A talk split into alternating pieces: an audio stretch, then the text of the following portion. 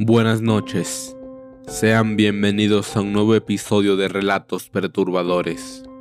La historia de esta noche se llama Bloody Mary, relato escrito por Guadalupe Villagrán.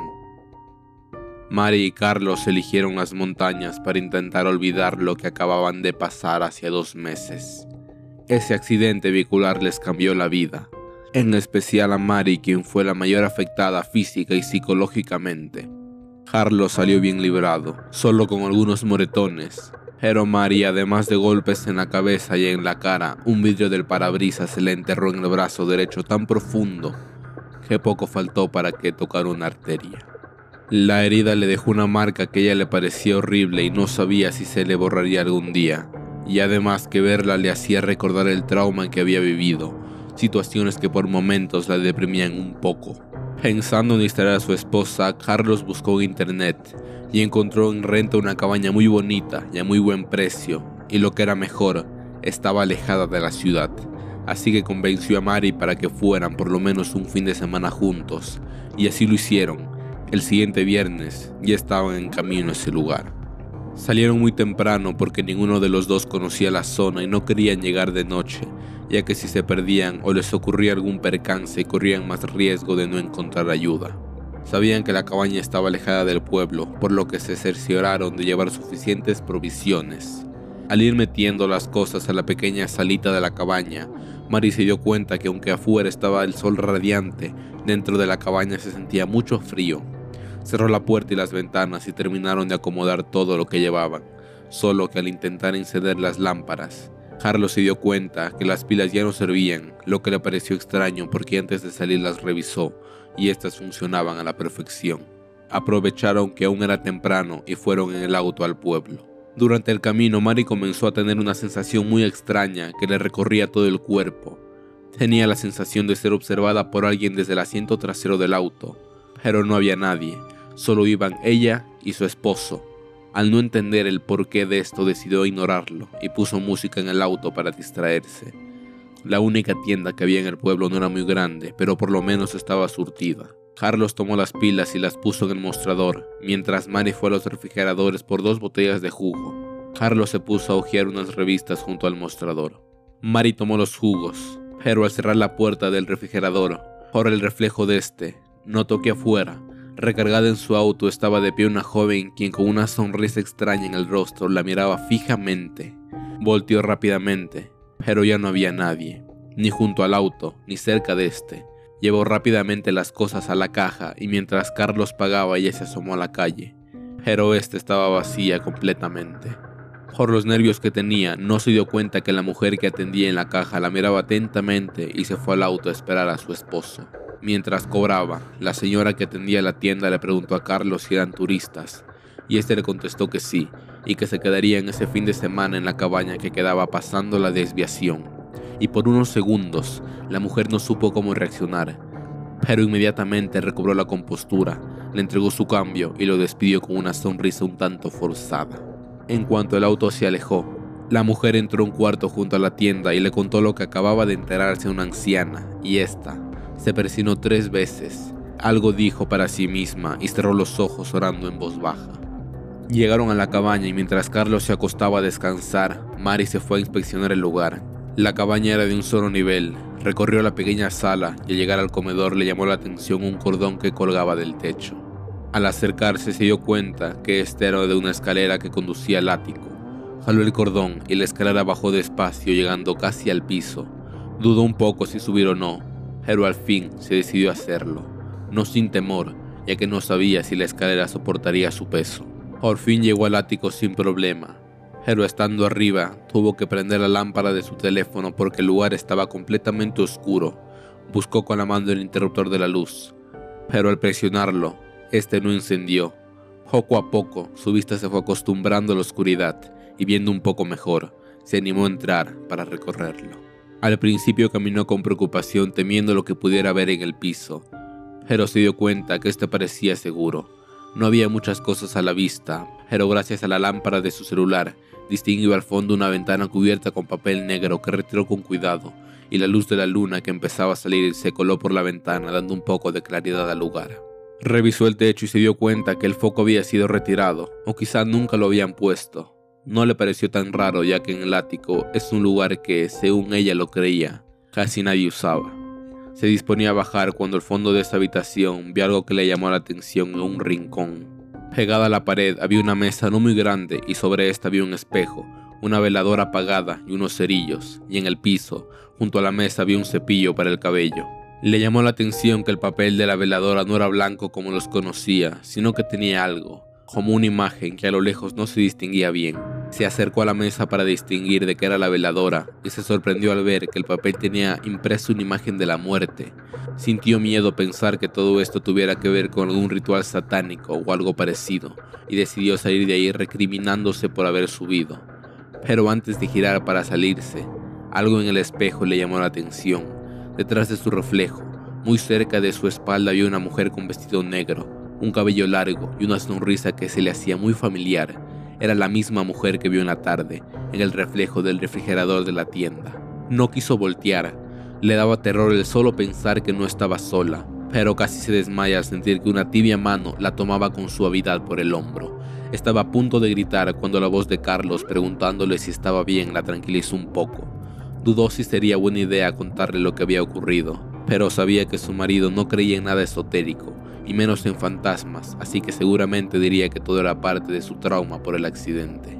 Él la tomó de la mano para cuidar que no se fuera a caer y caminó para recorrer el ático. Mientras caminaban hicieron comentarios sobre lo extraño que se veía todo lo que había ahí, pero, como Mar imaginó, Carlos le restó importancia. Pero lo que ella no sabía es que no lo hizo por escepticismo, sino porque lo que menos quería era que su esposa se sintiera intranquila por nada, y menos aún en un lugar donde la había llevado a descansar. Pero Mari ya no se sentía tranquila. Las apariciones de aquella mujer y todo lo que vio en el ático ya la habían puesto muy nerviosa. En el momento en que Carlos le dijo a Mari que bajaran, escucharon un ruido que venía de afuera acompañado de unas voces. Se asomaron por la ventana del ático y vieron a la mujer que los atendió en la tienda del pueblo acompañada de una anciana quien echaba agua alrededor de la casa, mientras parecía que rezaba. Carlos les preguntó qué hacían y la anciana les gritó que se fueran de ahí, que aún estaban a tiempo, que por favor lo hicieran antes de que les ocurriera lo mismo que a los otros y se marcharon rápidamente sin esperar respuesta. Bajaron del ático confundidos con lo que estaba ocurriendo. Primero lo hizo Mari y detrás de ella bajó Carlos pero antes de poner el pie en la escalera alcanzó a ver algo tirado en el piso que le llamó la atención, un papel con algo escrito a mano y que se notaba que alguien lo había intentado quemar. Se esperó a que Mari fuera a la cocina para poder revisarlo bien, y este contenía las instrucciones de lo que llevaba por título el juego de Bloody Mary, y había una pequeña explicación en el que mencionaba que se usaba para invocar un espíritu. Tenía la advertencia de que no siempre funcionaba, pero que cuando lo hacía, ese espíritu se podía llevar a alguien, incluso a quien no estaba jugando, y no había forma de recuperarlo. Después de la explicación tenía una lista con las instrucciones. Estas parecían ser muy sencillas. Decía que antes que nada se debía acondicionar una habitación para que quedara completamente oscura. Se tenía que encender una veladora especial con la imagen de la muerte y ponerla frente a un espejo. Entonces la persona que haría el ritual Tendría que cepillarse el cabello 100 veces mientras repetía en voz alta tres veces Bloody Mary, todo sin dejar de ver su reflejo en el espejo. Y a partir de aquí, ya todo en el papel era ilegible porque es donde ya estaba quemado. Carlos no se quiso sugestionar y prefirió decirse a sí mismo que todo eso era una tontería, un juego de niños y no entendía por qué alguien jugaría con algo así. En ese momento llegó a su mente las cosas que encontraron en el ático, justo el papel oscuro cubriendo la ventana, la falta del foco, la veladora con la imagen de la muerte, que por cierto se veía que ya había sido usada, y el cepillo en el piso. No tenía duda que alguien ya había jugado ese juego, pero ¿quién en su sano juicio se atrevería a hacer algo así? ¿Y por qué no habían limpiado el ático antes de rentar la cabaña de nuevo? ¿Será que se habría metido escondidas a la cabaña solo para jugar? De ser así tenía que dejar bien cerrado todo antes de acostarse a dormir. Después de eso ya no le dio más vueltas al asunto y tiró el papel a la basura. Pensó que estaban ahí solo para descansar y a pasarla bien, y esos juegos tontos no se lo impedirían. Con no volver a subir al ático y cerrar bien las puertas y ventanas sería suficiente. Y esa noche, después de conversar de todo un poco, se acostaron a dormir temprano, pero aproximadamente a las 3 de la mañana a Carlos lo despertó un ruido como de pisadas. buscó con la mano a Mary junto a él y no la sintió, ni la vio acostada cuando volteó. Tampoco estaba ahí dentro de la habitación. Cuando estaba a punto de levantarse para buscarla, logró ver sus pies por debajo de la puerta. La vio caminar despacio, imaginó que era por la poca luz que había afuera, pero cuando la escuchó llegar a la cocina prendió la luz, supuso que solo había ido por un vaso de agua y lo confirmó minutos después cuando escuchó que apagaban la luz de la cocina y venía de regreso. Lo extraño era que en lugar de entrar a la habitación se quedara parada afuera, frente a la puerta, se quedó observando unos segundos esperando que entrara, pero en ese momento la puerta del sanitario que estaba dentro de la habitación se abrió, y con los ojos muy abiertos y el corazón latiéndole rápidamente, vio a Mari salir de él, secándose las manos y levantándose el cabello. Sin dar crédito a lo que veía, volteó la mirada a la puerta, pero debajo de esta ya no había nada. Los pies que segundos antes vio, o creyó ver, se habían esfumado sin hacer ningún ruido. No supo qué hacer o decir y recargó la cabeza en la almohada con una mezcla de confusión y miedo. Sentía que el corazón se le salía del pecho, pero se aguantó las ganas de platicarle lo sucedido a su esposa. Al verlo despierto, Mari se disculpó con él porque se imaginó que había hecho mucho ruido y esto lo había despertado. Pero él ya no dijo nada. Se acomodó de nuevo y cerró los ojos. Mari se acostó a su lado, apagó la luz de la lámpara y se quedó profundamente dormida. Carlos no podía dormir. Le daba vueltas en la cabeza lo que había ocurrido y por un momento pensó en que alguien se hubiese metido, pero no podía ser, en primera, porque antes de acostarse, se aseguró de que todo estaba bien cerrado, y en segunda, porque los zapatos que vio debajo de la puerta eran los mismos o muy parecidos a los que su esposa usaba, y justo los tenía puestos cuando salió del baño. Al otro día, Mari se levantó primero, preparó el desayuno y despertó a Carlos para que desayunaran juntos. Al terminar el desayuno, se bañaron y salieron a caminar para despejarse. Después fueron al pueblo y pasaron a la tienda. Carlos quería saber por qué esas mujeres habían ido a su casa y por qué les habían dicho que se fueran. Al entrar, vieron a las dos mujeres sentadas conversando, pero al verlos se quedaron calladas. Mari se adelantó y las cuestionó, les pidió una explicación de lo que habían hecho, pero como respuesta, la anciana tomó su brazo derecho y con una voz que parecía de preocupación le preguntó que cómo se había hecho esa herida. Soltando su brazo de esa mujer, Mary le dijo que había sido un accidente automovilístico. Pero la mujer, no muy convencida, le preguntó si de verdad no se había lastimado en la casa. Carlos tomó la mano de Mary y les pidió a las mujeres que aún se quedarían un día más, así que esperaba que no los fueran a molestar. Y al salir, la anciana les gritó que eso que estaba atrapado quería salir y que los necesitaba, que se fueran o uno de los dos ya no saldría de ese lugar. Pero sin decir nada, Carlos abrió la puerta del auto para que se subiera Mari. Él se subió también y se fueron de ahí. Durante el camino, lo único que él mencionó fue que no le haría caso a una mujer que a claras luces no estaba bien de su cabeza, aunque por dentro él ya no estaba tan seguro de lo que decía. Cuando regresaron a la cabaña se encontraron con que la escalera del ático estaba abajo, siendo que ambos estaban seguros que no estaba así cuando se fueron y que habían dejado todo bien cerrado. Pero aún así tenían que estar seguros que no había ningún intruso, así que fue Carlos quien se subió al ático. Pero no encontró nada normal, o no a primera vista. Fue hasta que Mari también subió cuando se dieron cuenta de algo que a ambos les erizó la piel. En el espejo, con lo que parecía pintura de labial rojo estaba escrito, sácame de aquí. Carlos limpió rápidamente el espejo y bajó del ático con Mari asegurándole que eso tenía que ser obra de personas que entraron a la cabaña a jugar, creyéndola abandonada. Por supuesto, eso ni él se lo creía ya. Buscaron en las demás habitaciones y en los alrededores de la cabaña para ver si encontraban al autor de la macabra broma, pero no había nadie. Ya estando en la sala, un poco más tranquilos, Hablaron de lo que pasó en el ático y decidieron animarse a hablar de lo que habían visto y escuchado desde que llegaron a esa cabaña. Y la conclusión fue que lo mejor es que debían irse de este lugar al siguiente día, en cuanto amaneciera. Y esa noche, entre los dos guardaron sus cosas en las maletas y se acostaron a conversar. Pero al final el cansancio por el paseo de ese día terminó por vencerlos y se durmieron profundamente. Justo a las 3.30 de la mañana, Mari escuchó una voz cerca de su oído que le hablaba muy suavemente.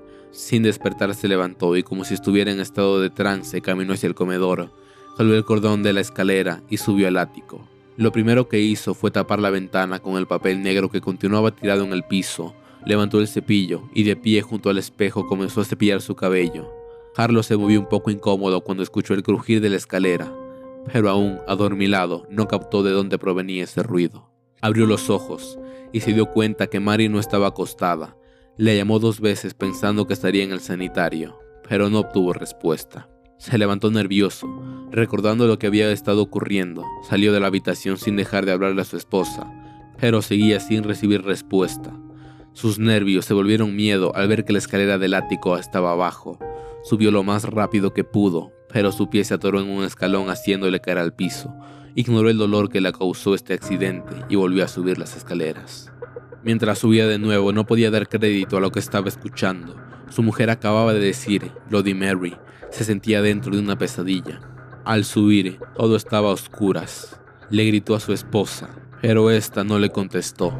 Caminó hacia donde estaba la ventana. Le quitó el papel y ya con la luz de la luna vio a Mary frente al espejo. Le volvió a hablar, pero ella parecía que continuaba en trance, únicamente se cepillaba el cabello. Desesperado, apagó la veladora y con mucho esfuerzo por el dolor del pie cargó a su esposa y la bajó. Dejó a Mary en la cama y corrió a cerrar el ático, fue a la cocina por un té e hizo que Mary lo tomara. Poco a poco ella se fue despertando del trance y confundida le preguntó qué había ocurrido. A Carlos no le parecía un buen momento para contarle lo que acababa de pasar. Solo le dijo que se tenía que ir en ese momento de ahí. Pero al caminar hacia el auto con las maletas, se dio cuenta que tenía muy inflamado el pie y cada vez le costaba más trabajo dar el paso.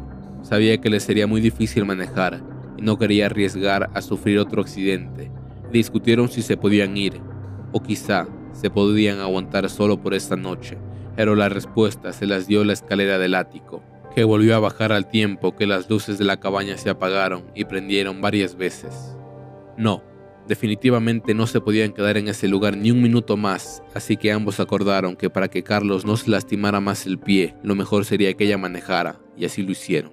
En cuanto subieron al auto, escucharon un grito que parecía provenir de la cabaña. Ni siquiera voltearon. Lo único que querían era estar lejos de ese lugar. Carlos le pidió que manejara un poco más rápido.